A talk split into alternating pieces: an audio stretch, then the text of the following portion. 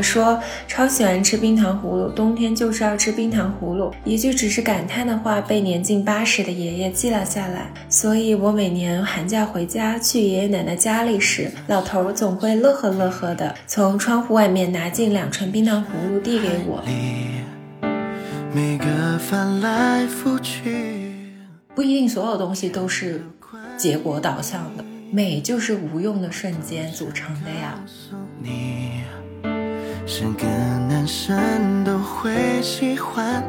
我说我们就好像那种结婚很久的夫妻，生了个娃，然后娃就成了这个纽带。我们的娃已经三岁了，但是娃三岁生日的时候。我俩都不记得呢，爸妈都没有见上。对呢。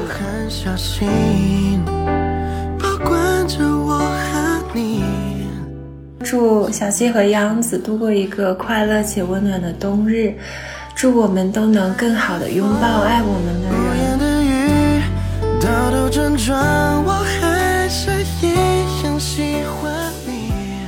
大家好，我是央子，我是小溪，我们是大苏小雅。大苏小雅是由生活在世界各地的打工人，每周一起跨时差谈天说地。如此敬业的小溪，电音多西。大家听到我自信的声音了吗？这已经是好了几天的。今天小溪还特别自信，说他觉得完全听不出来。结果我一开口。样子就是说，天哪，你的声音 是啊，我就说要不就歇歇。但是小溪如此敬业，毕竟是去年新冠最厉害的时候还坚持录了，没有缺更，真是太不容易了。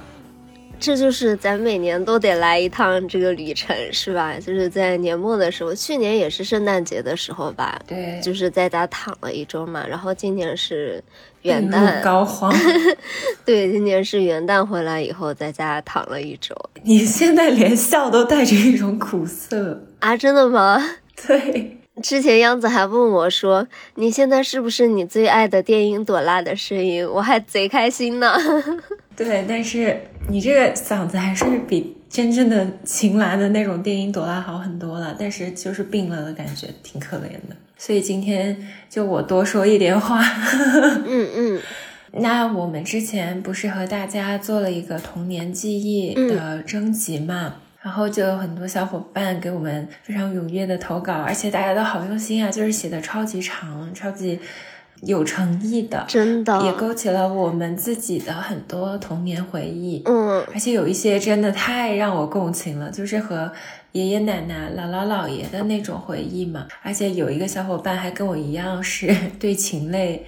就是很害怕的那种禽类恐惧症患者，是那我们就跟大家一一分享一下，也和大家聊一聊我们自己的童年记忆吧。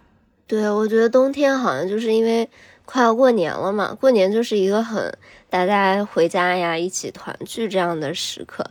就特别会让人想到家人啊，爷爷奶奶、外公外婆，就是小时候跟长辈们一起度过很多快乐时光的一些记忆，所以也是我们想在这个冬天比较温情的一个时刻吧，然后跟大家一起回忆一下童年。哎，这么想起来，就是请回答一九八八嘛，里面很多很多，就是我印象深刻的双门洞的回忆，都是在冬天里面发生的，我就觉得哇，好像冬天一来就会陷。入到这种对童年美好的回忆里面，对，而且它又是北方的那种感觉嘛，嗯嗯，就像我们第一个来稿的小伙伴，她是个北方的。北方的妹妹，然后她最近刚刚结束了考研嘛，然后她就说她有时间写这个投稿。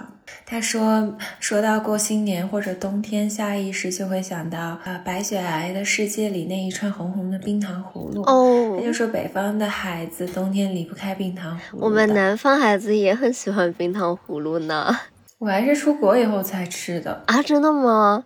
我们那边过年的时候也会卖冰糖葫芦的。对。但是我觉得过年的时候买年货真的是特别美好的一个回忆，就是跟家里人去逛商场，特别我那时候跟奶奶去逛比较多嘛，嗯。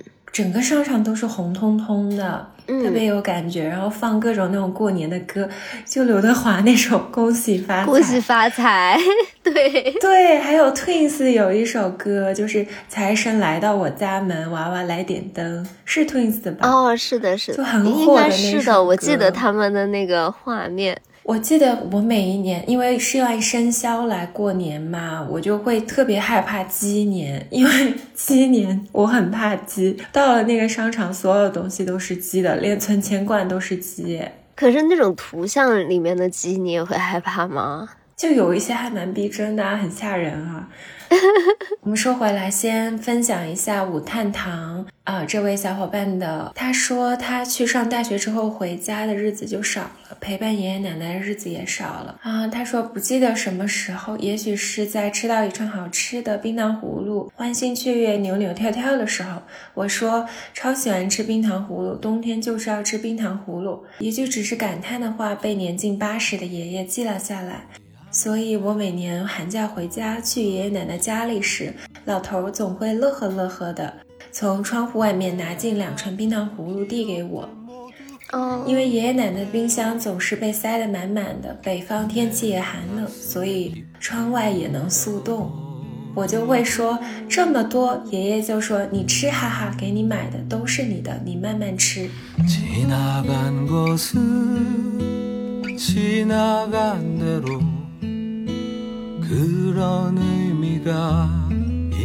哎，说到这个，我妈妈最近不是来看我吗？嗯，我妈妈就是一个特别贤惠的人嘛，就很会持家，然后做饭也特别好吃。啊，我最近不是有时候会在 IG 发 Story 做好吃的嘛，其实我妈妈就会给我分享各种那种烹饪小妙招，然后给我做饭吃嘛。然后昨天我打开冰箱，我也有类似的感觉，我就觉得好温馨啊，整个冰箱就是满满当当的。就是有新鲜的蔬菜，然后有各类的食材，就是一个做饭有烟火气的家，就不像我平常就是很将就的过日子。真的，就像我之前有一个小伙伴提一个细节嘛，因为他就是他妈妈总是给他做饭吃，他他是在北京工作嘛，他爸爸妈妈也为了他搬到了北京。太幸福了吧！对，而且他妈妈就特别贴心哎，他们俩住一个单元还不同住，就是他妈说要给他空间，让他谈恋爱。天呐，我的爸爸妈妈，你们听到了吗？不探讨，嗯，小伙伴，你说的这个冰箱塞满满的，我这个朋友他也是，他就说他妈妈冰箱会塞满满的，而且他们家没有买微波炉，你知道为什么吗？他妈妈就说吃东西要吃新鲜的，所以就不买微波炉，督促他好好吃饭。哦，好幸福啊！就想感受这种家庭的温暖。我最近真的是，哎，因为你知道小雨的爸爸妈妈现在也实行了轮岗制，就是会轮着来上海陪他嘛。然后杨子的妈妈呢也去德国陪他了。陶匠的爸爸也即将启程去美国，我就感觉我我我就是世界上唯一一个 对孤单的人。阿姨听到了吗？而且还病入膏肓，生病的时候是最脆弱的，嗯，就是会觉得很想有人陪伴一下。其实也不是实质的照顾吧，那种精神的安慰，很多时候是。对，就主要是冬天来了嘛，就。很有那种想要跟家人待在一起的那种很眷恋的感觉吧，而且最近就是身边的姐妹们都过上了这种。就是和家人对家庭生活，然后大家都开始跟我说啊，感觉很心安啊，也不太用出门去玩呀，不像我每天还要找人出去喝酒，是吧？就好像大家都不用过这种。你都病成这样，还在这里想喝酒？没有没有，已经好久没有了，就真的病的有点严重，真的是很严重。这一次感觉你就小溪这种都不敢请假的人，居然还请了病假呢。哦，还不是我主动请的呢，是呃，我其实元旦回来的那一天就已经有点病了嘛，但是我那天想说，我我就是感冒了，我也不太好请假，我就说我还是去上班吧。结果上到下午三四点钟的时候，我老板就过来找我开会嘛，然后那个时候我不知道为什么就突然就是已经咳得不行不行的了，他跟我说话，我就一整个是那种咳到大气都喘不上来。然后我第一次见到我老板对人说说你赶紧收拾东西，你要么现在先去旁边医院看一看。他说一会儿医院，比如说，嗯，不知道是不是四五点钟就关门了。他说你现在去大医院，肯定不太容易看得到嘛，要排队排很久，你就先去一个社区医院做检查。但是社区医院四五点钟就要关门了。我不知道国内也有社区医院，我真的脱节好久了。对，然后他就说：“你现在赶紧收拾东西去看，你别别在这儿再搞了，你要么算了。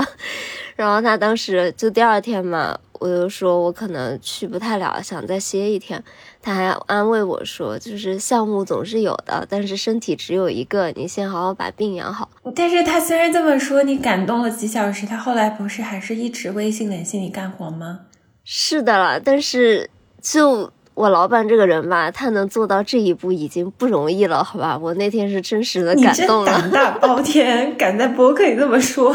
对我还是很感动的啦，你说对。然后说到温情时刻嘛，呃，吴太堂他就说他的爷爷是那种虎背熊腰、黝黑结实，看起来有点凶凶不好惹的老头，很执拗，七十多岁快八十了，还要出去打鞭子，就是铁链的那种。好厉害呀！对，他说，但是这样在外人看来蛮不讲理的老头儿。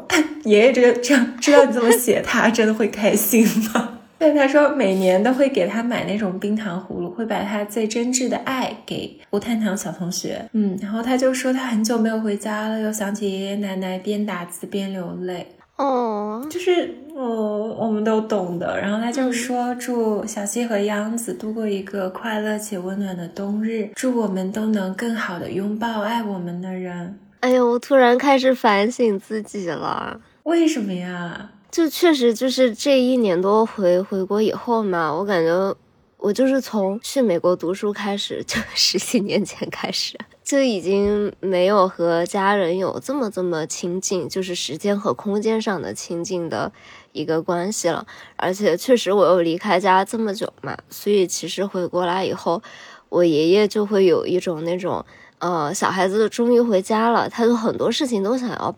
过问，他现在呢又有一点，他反正就是老年人，嗯，到了一定年纪以后，他有一个反应，他可能不是呆滞，他有可能是变得很焦虑，就他很多事情都会变得非常的，嗯，焦急啊，他总想要打听我的情况，知道我在上海过得好不好，以及就是我的一些感情生活呀，然后各种各样生活的琐事嘛，所以他就之前就会时不时的突然就给我打电话打视频。我有一点就是没有办法接受这么这么密集的这样的一个关心嘛，嗯，然后我爸爸妈妈说实话也有点被烦到了，他们后来就去跟我爷爷说，就你不要管他这么多事情，或者提起一些让我特别不开心的事儿啊，管管特别多，这样让大家心理压力都很大。最近吧，我我其实能明显感觉到，我爷爷对我是比较小心翼翼的那种，就他。也不是会直接给我打视频啊，打微信了，就他可能会文字给我发一些东西，说，嗯，想要知道我过得好不好。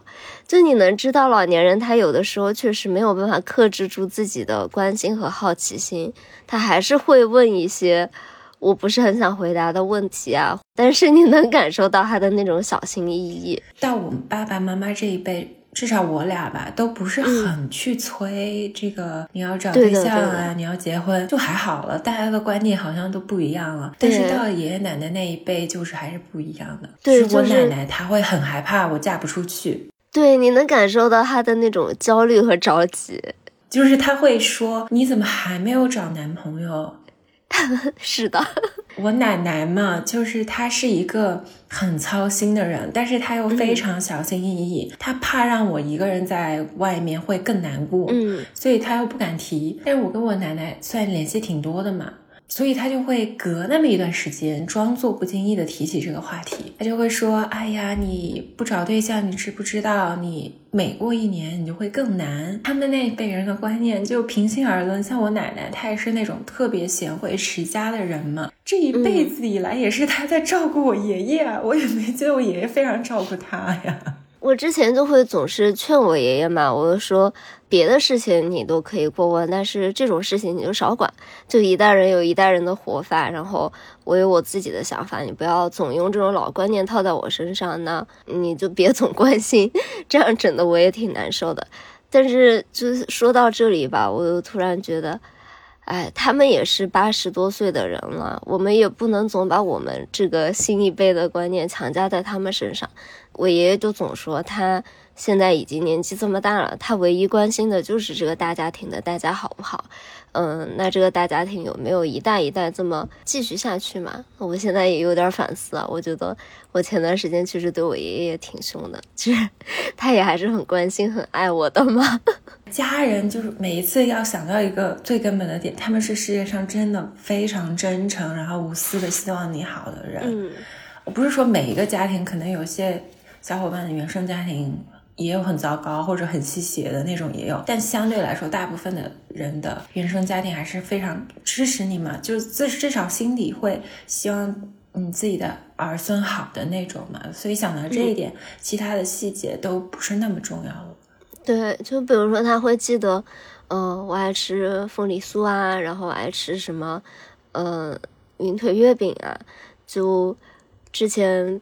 他们比如说我姑姑从台湾回去啊，或者他们去台湾，他们都都会给我专门留一些他们觉得最好吃的那个品种，就也有很多这种非常温情的时刻。对，那我们说到另外一位小伙伴的分享，他叫江江 Freda。嗯，这位小伙伴真的很有心，他写了超级长的，因为他不只是写了一下童年的回忆，然后还写了一个呃小的。那种一周年纪念的感想吧。对，说到这个周年纪念，我们一整个大忘记。对，都是靠小伙伴们回忆的，呃，就是提醒我们，我们才记起来。我当时说大要组织一个，呃，大家一起做一个全世界的干杯，也是因为三角同学在 IG 跟我说，再过几天就是大苏小雅三周年，我和小西完全忘了这件事。对，要不是央子把这个截图发给我的话，我真的一丁点也没有想起来。然后当时我俩还反思了一下，说：“哎呀，我们的生活真的就是，呃，一种疲靡奔疲于奔命的感觉。然后这些好像感觉还挺重要的时间点都被我们忘记了。这个我们原来新年不是还会组织一些小活动啊什么的。”啊，就小抽奖哦！这这里声明一下，我昨天查漏了一下邮箱，然后之前抽奖如果有遗漏的小伙伴听到这一期也可以跟我们说，我也邮件有发你们，但是我不知道这邮箱是不是有点问题，或者有的时候是 有的小伙伴二十几天再联系我们，就可能。我们跟出版社的联系这边就会比较困难一点，抽奖的话，所以如果你们没收到啊之类的，可以随时发邮件或者微博啊，各种方式告诉我们一下，我们会补寄给你们的。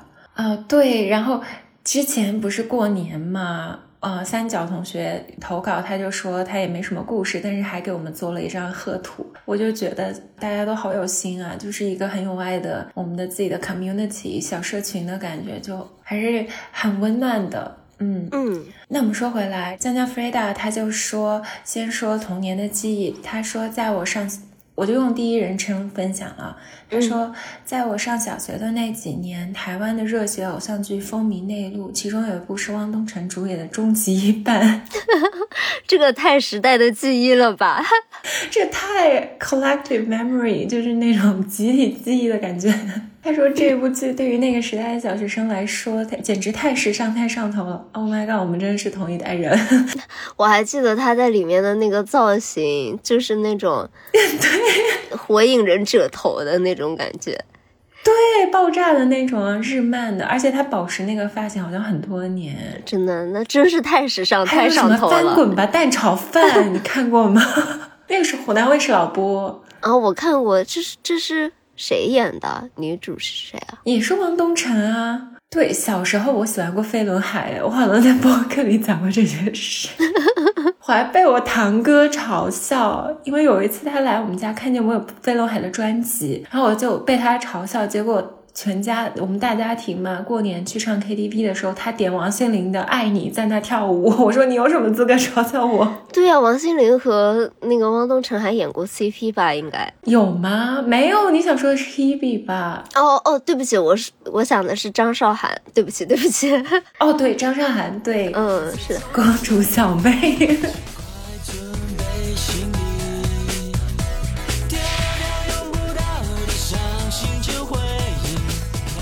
说到台湾偶像剧哦，最近不是跨年嘛，我看了蔡依林那个十八分钟的哦，对，那个金曲串烧，我真的是太爱，就是那种死去的回忆突然激励激励我，就是哇，怎么能过了这么多年，而且他是越来越激励人心，然后特别的 inspiring 的那种，他越来越有思想内核，他对的歌和表演。嗯，而且还状态越来越好，他那天的那个表演不是 Barbie 主题吗？嗯每一首歌都很有内核嘛，呃，当然有一些歌是他的新歌就很有思想的啊、什么怪美的啊，包括他后来、他虽然没唱像《玫瑰少年》这种，我都觉得真的是太棒了，这就是 This is art，就是他已经到艺术的层级了吧？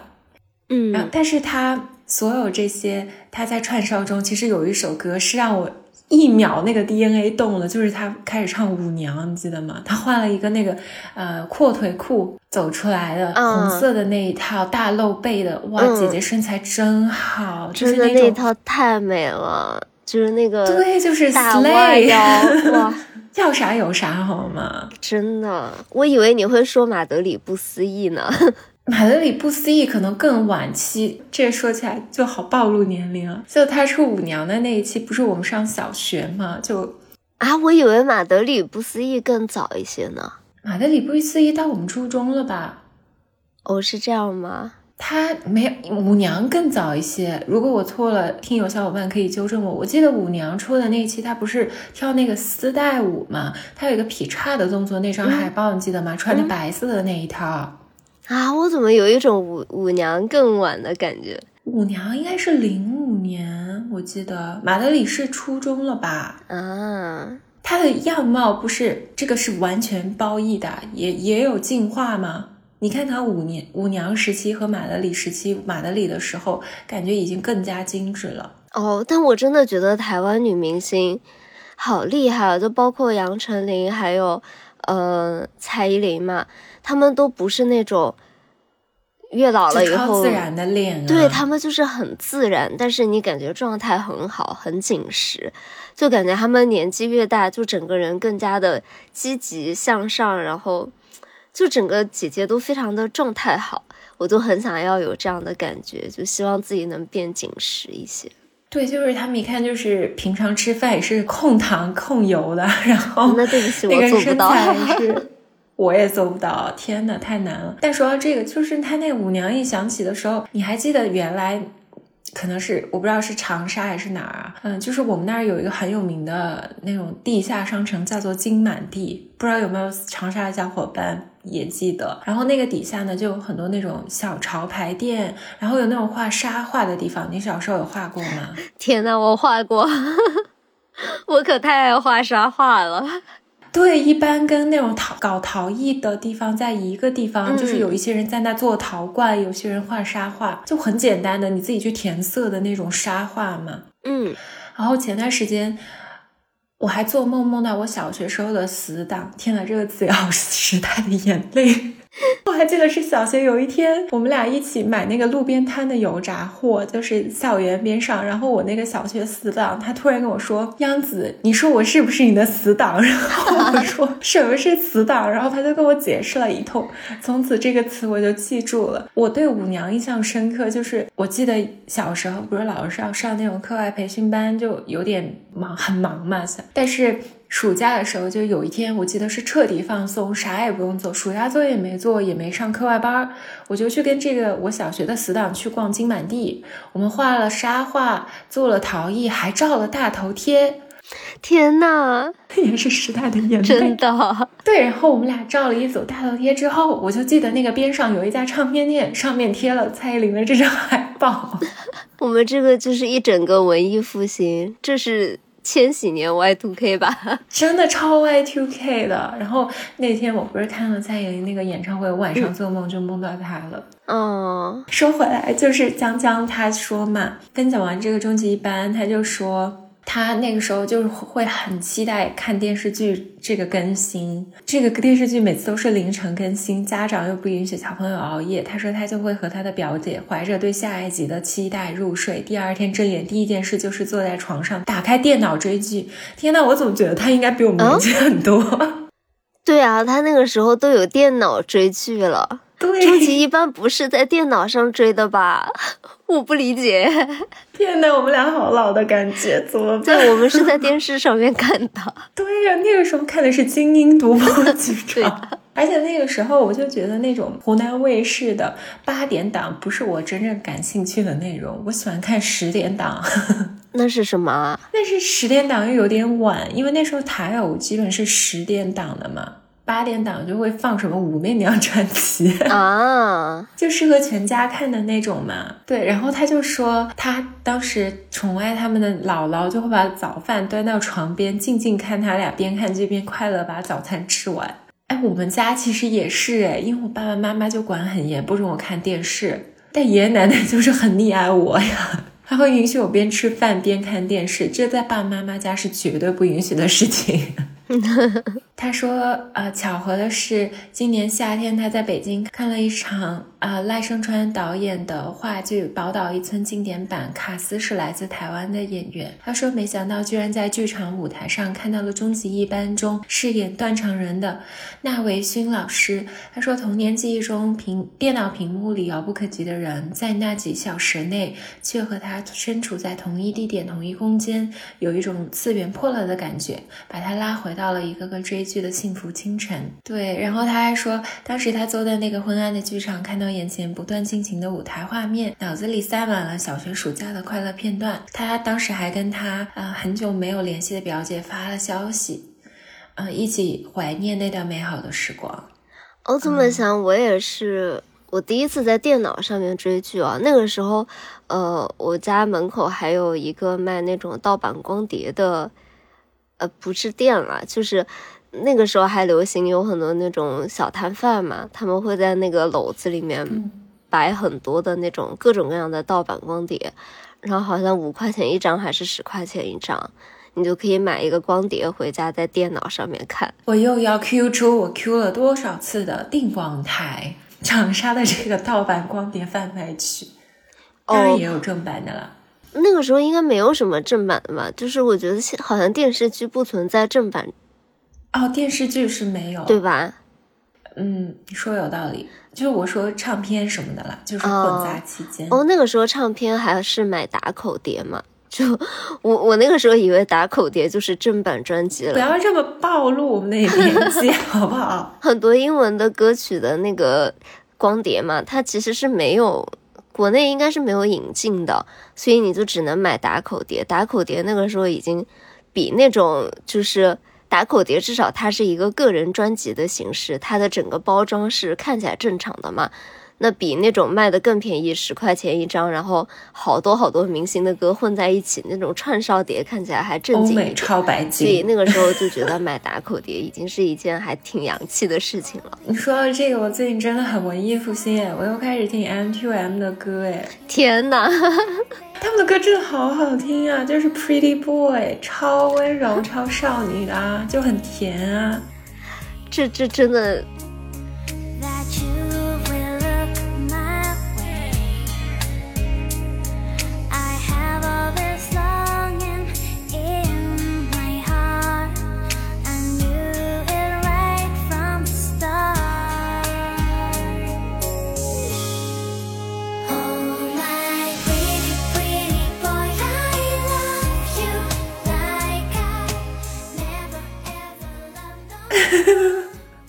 而且我发现他们只在亚洲红哎，我欧洲小伙伴？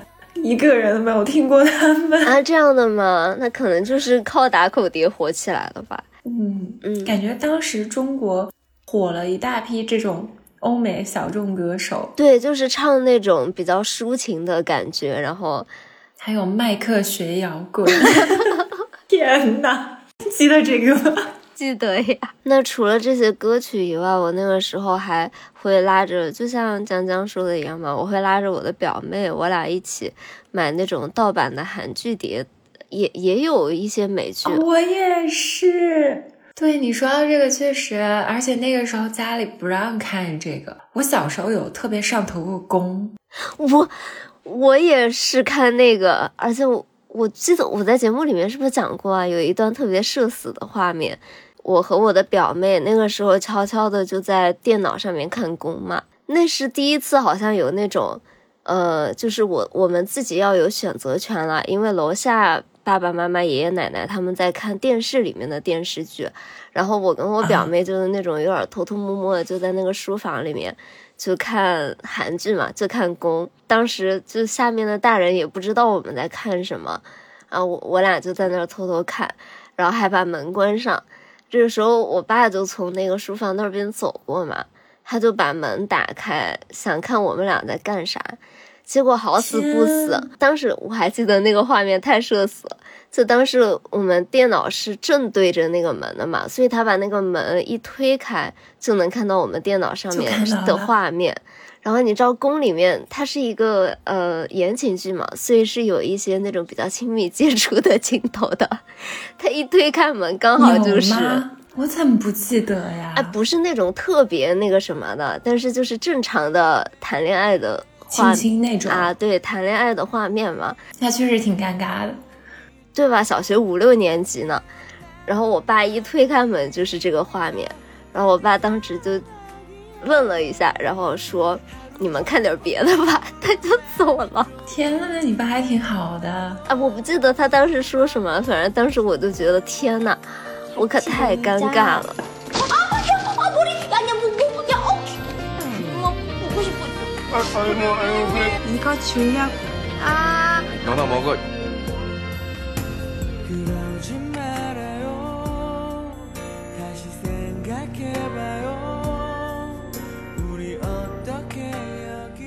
对那个剧出来的时候真的很火，我又说到帝王台了。我记得帝王台每个商店都贴了宫的海报，嗯，现象级，当年是真的，而且就是纯靠盗版光碟传播，因为那个时候电视台也没得放，就只是纯纯的靠盗版光碟。我到现在还有那个 OST 的下载呢，我还放在我 Apple Music 里面。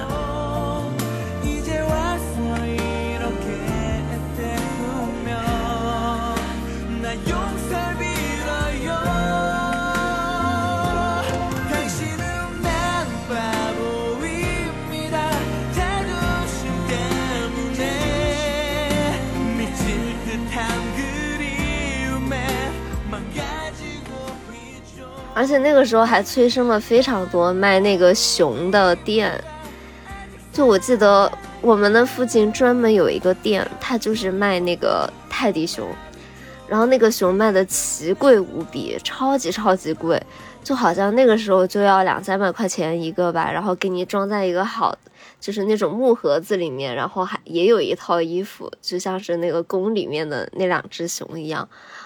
哇！我当时就觉得，天呐，我就是太想太想要拥有一个这个熊了。你当时喜欢绿还是那个那个大王子叫啥？我都忘了。勋，我喜欢那个男一。我知道你一定喜欢男二。哦，对，我喜欢男二。我绿，反正他当时还唱一首歌叫《我是傻瓜》，我还我还去下载这个罗马拼音去学。我那个时候也学过一段时间韩语，好像就是因为这个剧。对，我还买了学韩语的书，还是在岳麓书院下面有那种，你知道那种湖南大学有那种二外啊，他们就会把自己的教材贱卖。我当时不是很喜欢去逛那种旧书店，我还买了好多那种学韩语的那种二手教材。我很喜欢那个绿，我买海报回家的时候嘛。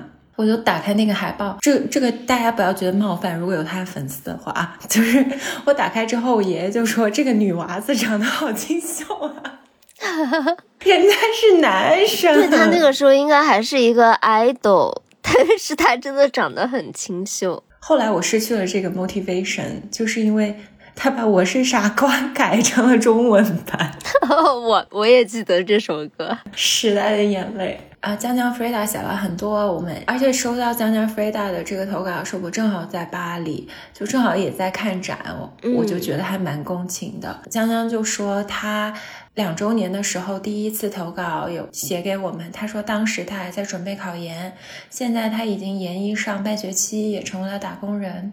哎，他真的听了很久哎，听了三百七十七小时四十八分钟，而且他是二二年春天才知道我们节目的，我觉得我自己。可能听了三十七小时都没有。对，因为我们一百六十多期，那相当于他每每期都要听两三遍，哎，那真的很久，哎。对，就真的听了很多次，谢谢你，哦，好感动，谢谢支持我们。然后他说，我们的节目陪他度过了每一个从宿舍去图书馆的凛冽冬日，是他骑车通勤上班耳机里的温暖来源。说他会在无数个意义非凡的时刻听大苏小雅考研前因感染新冠一个人封闭在宿舍复习的。难熬时刻，这也太惨了吧！还有他说考试结束，独自去上海看展，在安静酒店里与自己相处的时刻。还有无数次在地铁上与高铁上通勤的时刻，刚刚进入职场受挫的下班时刻。他说那天我打开了伦敦记忆那期，自己在路上一边骑车一边因为你们的温柔哭泣。还有临近圣诞的冬日，我会打开往期的冬日节目，一遍遍反复听，幸福感就会直线提升。其实不仅冬日节目，我们的所有节目他都已经反反反复复听到包浆。天呐，好感人。然后他让我觉得特别感动的，他说：“大头小雅就是他心中的老友记一般的存在，是一件值得快乐的幸福事。”我就觉得很感动啊，因为我每个过年，然后圣诞、感恩节，我都会翻出老友记的那些特辑包来看的，然后会看很多卡的，所以我很懂这种感觉，特别是独自生活的，就是我们这种。在外面，家人不在身边的打工人嘛，就很需要这种陪伴感。对，其实我我感觉我们录节目也是一个互相陪伴的过程嘛。就可能没有这个节目的话，我们跟很多朋友就是物理距离已经离得很远了，可能不太会一直这么频繁的联系到。嗯，但是因为有的时候要拉他们过来录节目啊，所以就是会跟很多在世界各地的朋友们都。嗯，可能过个几个月有一个这一两个小时 catch up，然后聊聊天的这个时间，我也觉得还挺温暖。昨天小西还给我转了一个小红书的帖子，就说毕业之后异地的朋友就很难维系，嗯嗯，就会容易变得疏远陌生。我就说，那我们俩就维系。很紧密啊，确实播客也是一个纽带。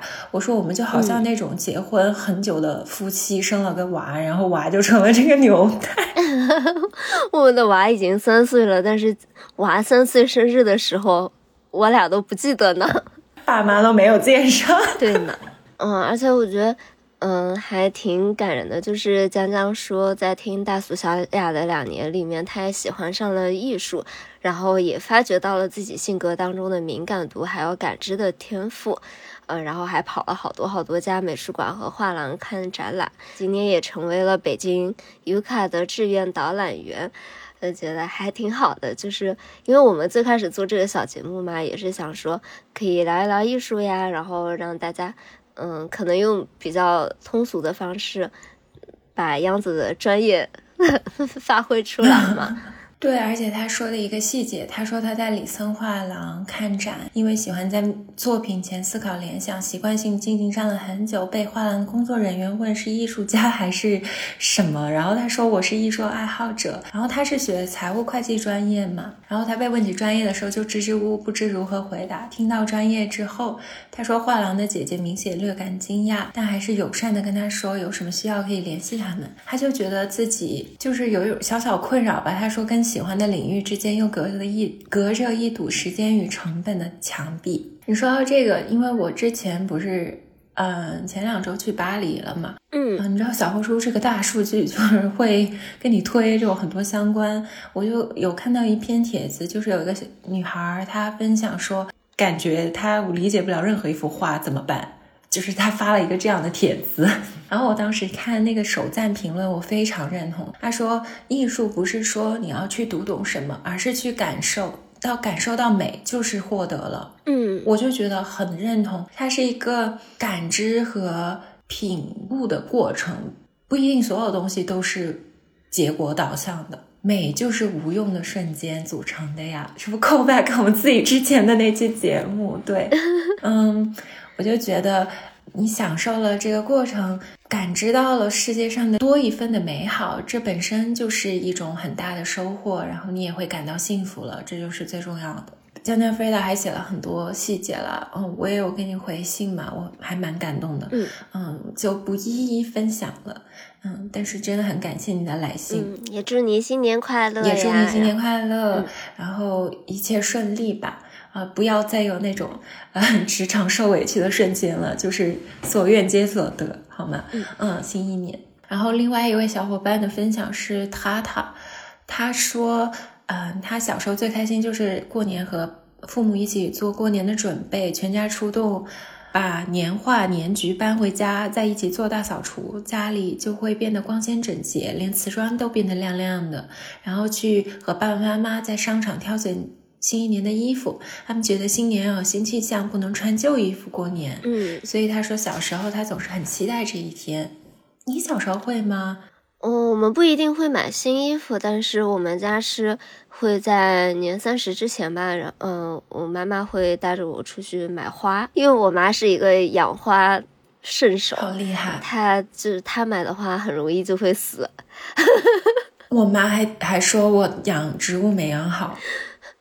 我妈养的太容易死了，好吧，然后所以基本上年前嘛，原来是这个意思。啊，对啊，你刚刚没听到嘛？嗯，尤其是冬天嘛，花特别容易死，所以其实每年在过年前，我妈妈就会集中把家里面所有呃就是枯萎的花都处理一遍，然后把所有的那种门前面的大盆子啊什么的都腾出来嘛，然后会去集中的买一大批那种年宵花，然后每年我们就会想说，哎呀，大门口的那那两个大罐子。应该要买一些什么样的花，它才能够是养的时间久一些啊？因为你就是放在室外的嘛，很容易会死，所以每年也像做一个那种小实验一样，就一定要撑过过年的这几天。过年的时候，其实，在我们就是我妈妈特别喜欢去我们那儿有个很大的麦德龙，不知道嗯你们家会去麦德龙吗？我们那边好像没有麦德龙的这哦，个，是吗？我们有一家麦德龙，但是我知道好像在很多地方麦德龙是那种，呃，就很火嘛，就大家都要去的地方。而且适合买年货，因为它对是仓储式的那种大超市，嗯就不会在市中心比较偏的位置。你一次去就会采买非常多的东西，然后它货很全，而且有很多国外货嘛。然后小的时候，我妈就特别喜欢给我买达能，说是什么德国的一个酸奶，然后有达能小饼干。我来了啊德国，一次达能都没见过。啊，我都不知道这个是国外的牌子，就是那个苏打饼干是吧？我妈妈也特别爱吃那个。对，然后也有酸奶，我妈就很爱给我买酸奶嘛。她很喜欢给我买乳制品，就爸爸妈妈嘛，就觉得可以长身体、嗯，长个儿。小的时候嘛，然后还有阿窝，他有分享，他主要是分享在乡下和姥爷过年嘛，嗯嗯，然后他就说了很多细节。他写非常用心了。他首先就说，到了冬天，姥爷就会提前准备好过冬的煤炭，然后堆在院子里烧火做饭。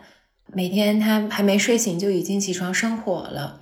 他说他的姥爷年轻的时候在矿井工作，意外伤受伤断了半根手指，天哪，好可怜啊！但他干活从来都干脆利索，他总是用火柴引燃报纸和木头，等火候大了，再加上煤炭一起烧。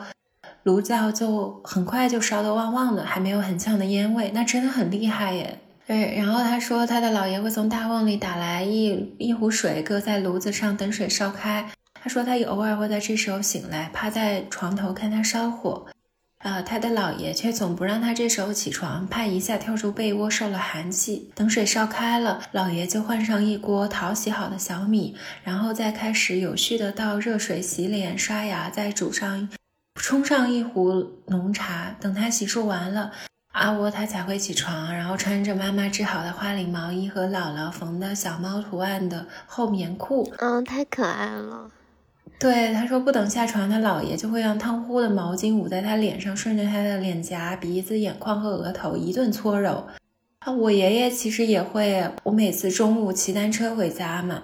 就有时候会汗湿什么的，我一进门，爷爷就会打水给我，这样用热毛巾整个洗脸，然后整个擦一遍，是我非常美好的回忆。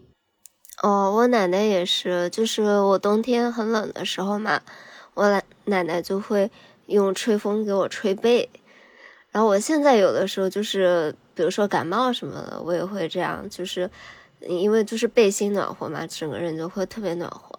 然后奶奶就会在那儿给我吹，把背都吹干，然后吹得暖暖和和的。是我那时候也是，我奶奶还会烧热水给我泡脚，然后剥橘子给我吃。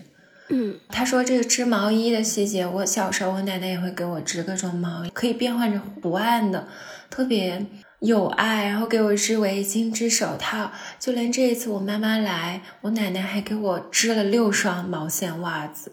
就是她怕我冷，其实德国这个供暖系统还是挺呃充足的、充沛。就是冬天你在室内是完全不冷的。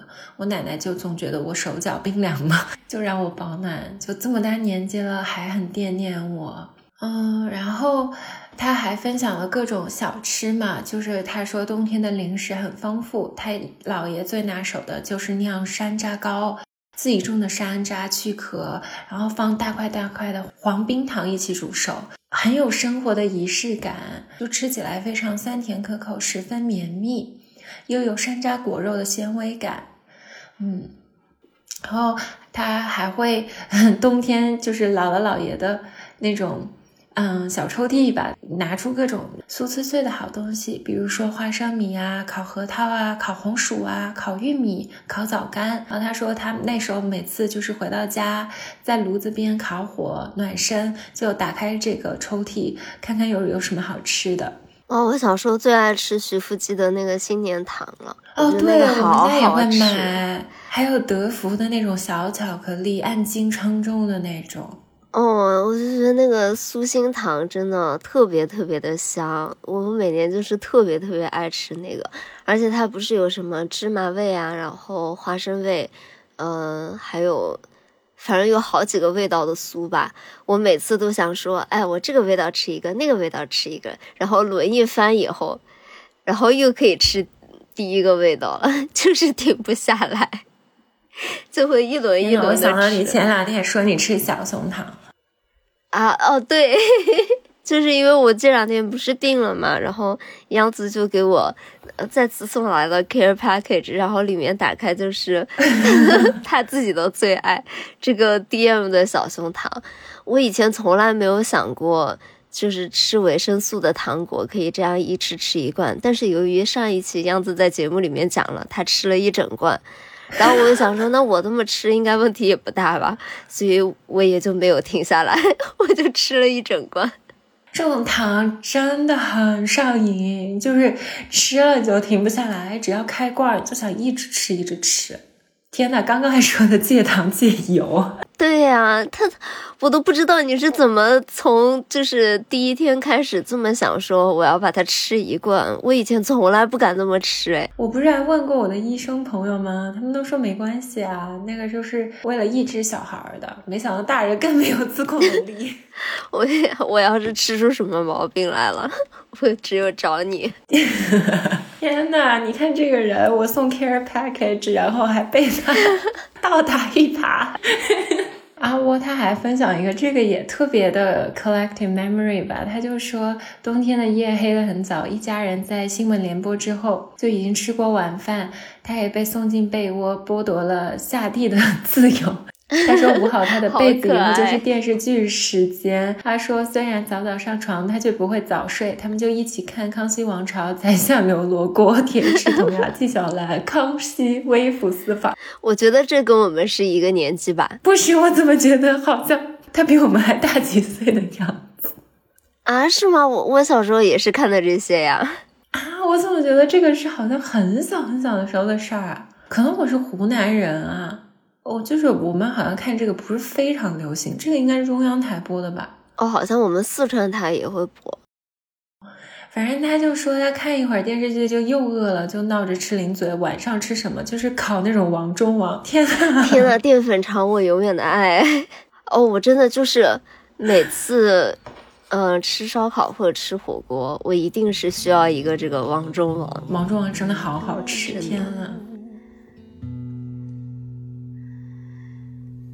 지나간 것은 지나간 대로 그런 의미가 있죠.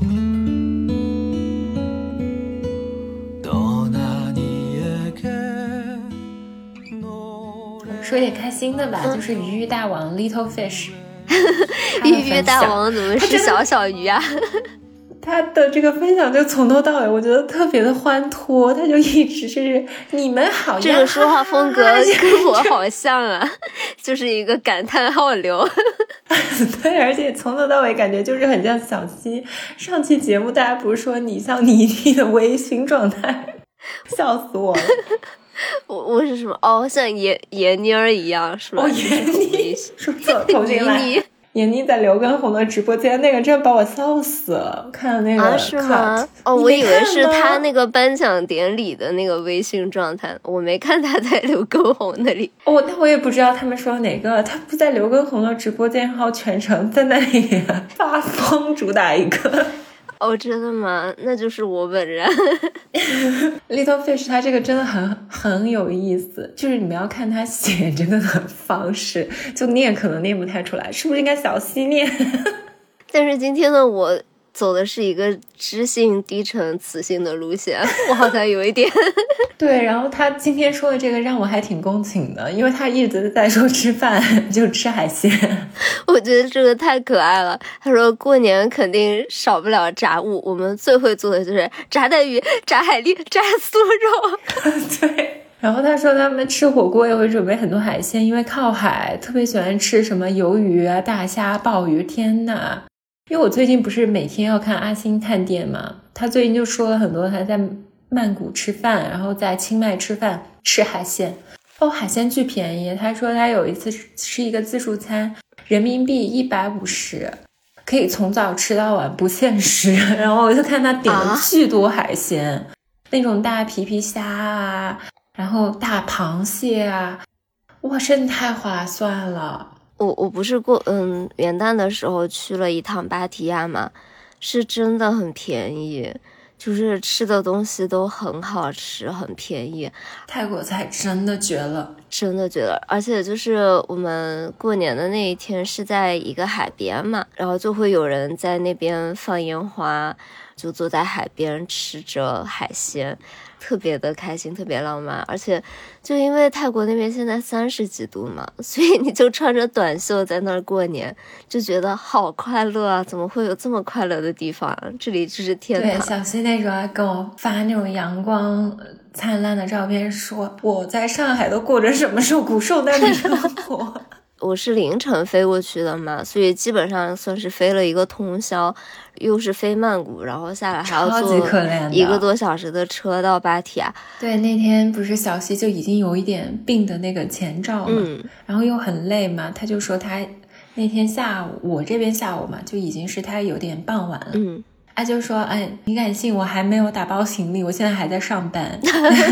他他他就我就说，呃，你不是回家吗？因为我他元旦回家嘛。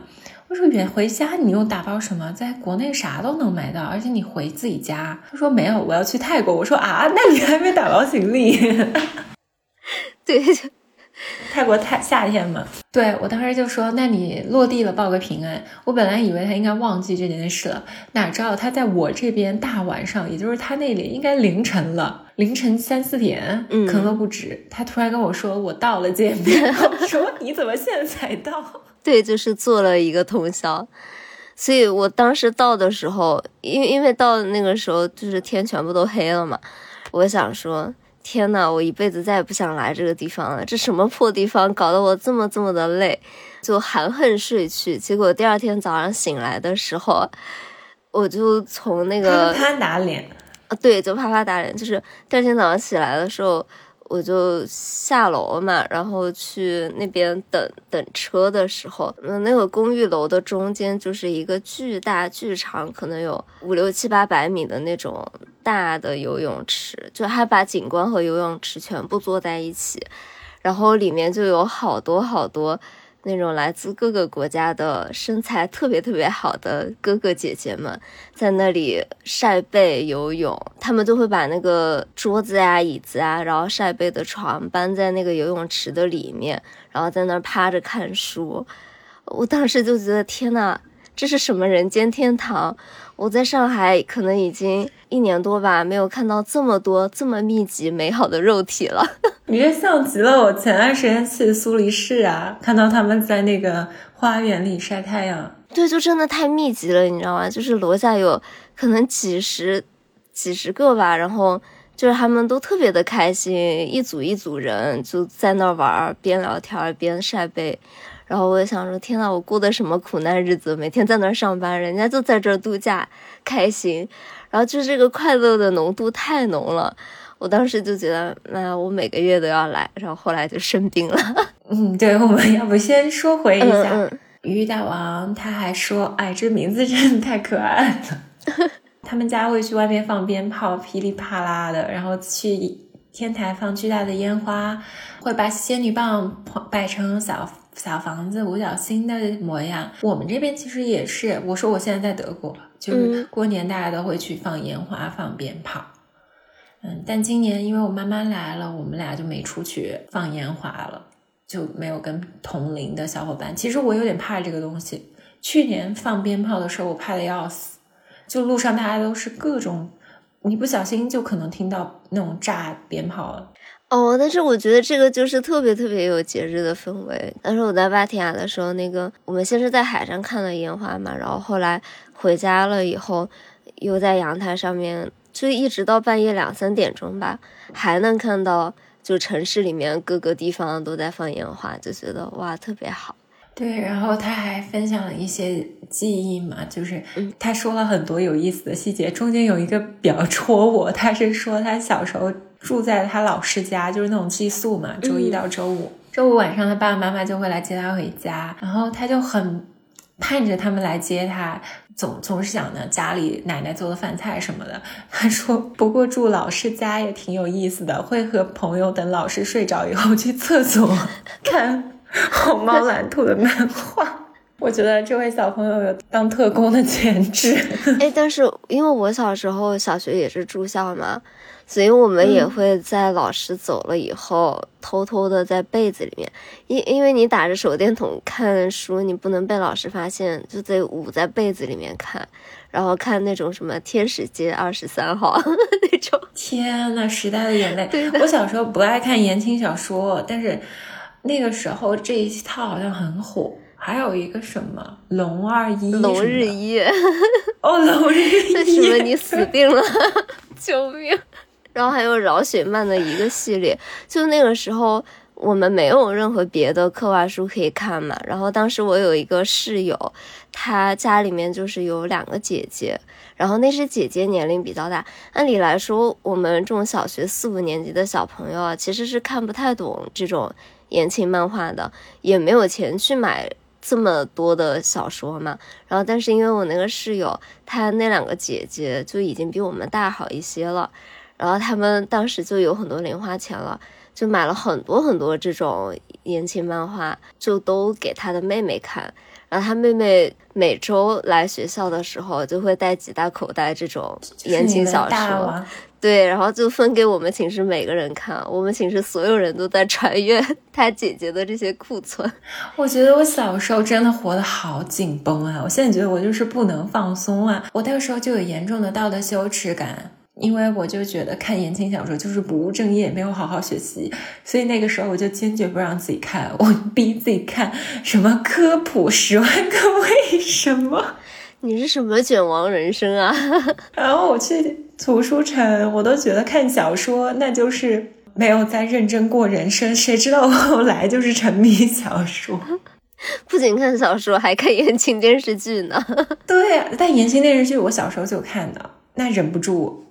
说到这个，呃，鱼大王他还分享他第一次熬夜嘛，因为感觉身边很多人都在熬夜，他就想试一试。没想到长大以后天天都熬夜。他说他第一次熬夜是看《蜡笔小新》剧场版，一口气看到天亮，可能看了四五部吧。天呐，你还记得你第一次熬夜是看啥吗？或者是干啥吗？就是熬到天亮那种。天呐，我完全不记得哎。我有深刻印象，我第一次熬夜。到天亮是看一个韩剧叫《我的女孩》啊？你在家吗？对，因为我的因为电脑在我房间，哇，你胆子好大呀！你那个时候就敢就是熬夜这么看电视剧啊？不是，我记得那一次好像是我考第一名还是什么，就是一个假期，我爸妈就没有很管我。啊，我不太记得我第一次熬夜是干什么了，但是我记得我那个时候熬夜就是看了一个电影，也是一个韩国电影，叫《比悲伤更悲伤的故事》还是什么的。对，这个电影真的太悲伤了。不是这个片子的片名听起来好像很那啥，其实这个电视剧啊，这个电影是 OK 的。啊，没有，我当时觉得好悲伤，世界上怎么会有这么惨的人啊？然后，所以我本来就是熬夜在悄悄在那个 M P 四还是什么上面看这个电影嘛，又边看边哭，又不敢哭得很大声，又不敢拿纸巾去擦什么的。我一说这个故事它成立，就是很感人的。虽然这个片名就是让人现在了我们去看会觉得有点劝退，对，但这个故事是可以的。对，反正就是真的很好哭。当时我就是又不敢擦，你知道那个眼泪，他不敢用纸巾擦，以后他就包在眼睛里面嘛。然后又看到半夜，我第二天早上起来，我爸妈都惊呆了，就是。对你说到这个，我也是，我曾经也曾经也用 M P 四窝在被窝里看，我也是哭死，也是个韩剧叫《天国的树》，你知道吗？哦，我不知道这个呀，也是一个超级悲伤那种纯爱故事，韩日合拍，朴信惠十六岁的时候演的啊。就那种冬日的感觉，就尾骨科很好哭的。然后后来那个哥哥好像当了日本的什么黑社会老大之类的，两个人就是怎么还是在一起跨国情缘啊？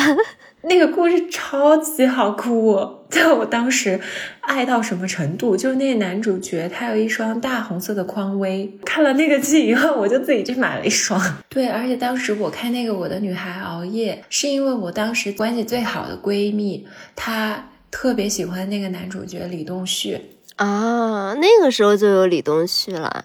他好像是李东旭最开始成名的一部片子，但我看了那个剧以后，我就对李东旭没什么感觉，我就很喜欢李多海，就是那个女主角，我觉得她好我还记得她在里面的那个造型，就是非常的多巴胺穿搭。现在来看，对，而且她很胶原蛋白满满，就好可爱。然后我当时看了以后，我觉得我爸妈还蛮神奇的，我就跟我妈说这个剧，就你知道小的时候爸妈肯定都不愿意看韩剧嘛，就觉得不好嘛，哪怕现在我爸妈都。觉得哎，不要看这种东西啊！其实韩剧都已经进化了、迭代了不知道多少代了嘛。但是我妈当时看了那个《我的女孩》以后，你知道她什么反应吗？还有什么？她说：“这个女孩子好可爱呀！你看她长得怎么这么的可爱？她笑起来好甜啊！” 然后说。就是当年的李东海真的超有感染力的好吗？就是老少男女通杀，真的。果然，我觉得现现在能够吸引到我的都是那种生命力很强，然后活力满满的人，我就会觉得太可爱了。对，但是他眼睛 bling bling 的，就是亮闪闪的那种，也是个伪骨科。哦，说到最后一个呃分享，就是欧神海洋的分享，这个就是我超级能共情。他就说，他分享一个他童年 PTSD 的故事。故事很简单，就是他小时候在老家一个人在院子里玩，然后拿着一个玩具枪追着一只鸡。他说那只鸡反正没有很大，就相当于被他欺负着。然后他追到一个拐角处，这只鸡突然反扑了，就是 在拐角处大叫一声，结果一堆鸡跑出来追他，他转身就跑，然后摔倒了在地上，就被鸡按在地上，不不厚道的笑了。这这也是他先攻击鸡的，这不能怪鸡，好吧？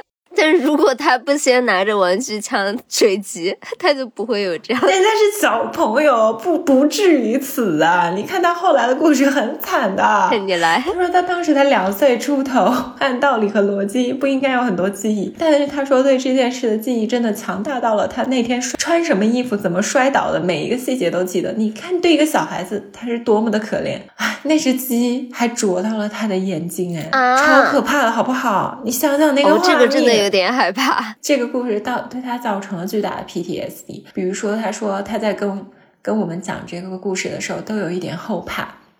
他至今不能离食物的鸡很近，完全不能见到，也会害怕。手机看到照片或者表情包，都会突然把手机扔掉那种。他说最夸张的一次就是他和朋友吃饭喝鸡汤，不小心把鸡头 用勺子弄出来，然后他当时一下子就把勺子扔到天上，然后他还躲在角落害怕了很久。我太共情了，我会疯了的。如果玩出一个鸡头。太可怕了，我现在手都麻了。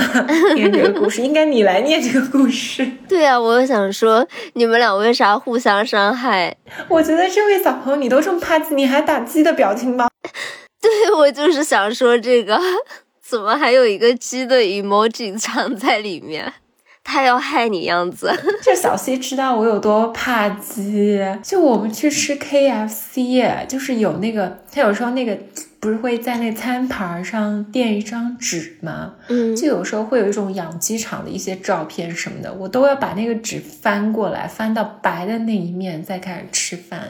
那我们用这个故事结尾是不是有一点点奇怪呢？嗯，就是一个有点荒诞又有点好笑的结尾吧。是的，愿大家新一年都戒除恐惧，不要怕鸡。对，那这一期就是给大家分享了一下啊，各位。小伙伴们的投稿，然后我们自己的一些童年记忆，是一些 DNA 记忆吧，啊，然后欢也欢迎大家给我们在留言区分享你们童年的一些 快乐或这种恐惧的瞬间，然后一些美好的暑假、新年的回忆，让我们一起过一个温暖有爱的冬天。嗯。也祝大家新年快乐哦！是的，一切顺利。那就这样，我们这一期节目就到这里了。我是杨子，我是小溪，我们是大组小雅。那我们下周再见了，拜拜，拜拜。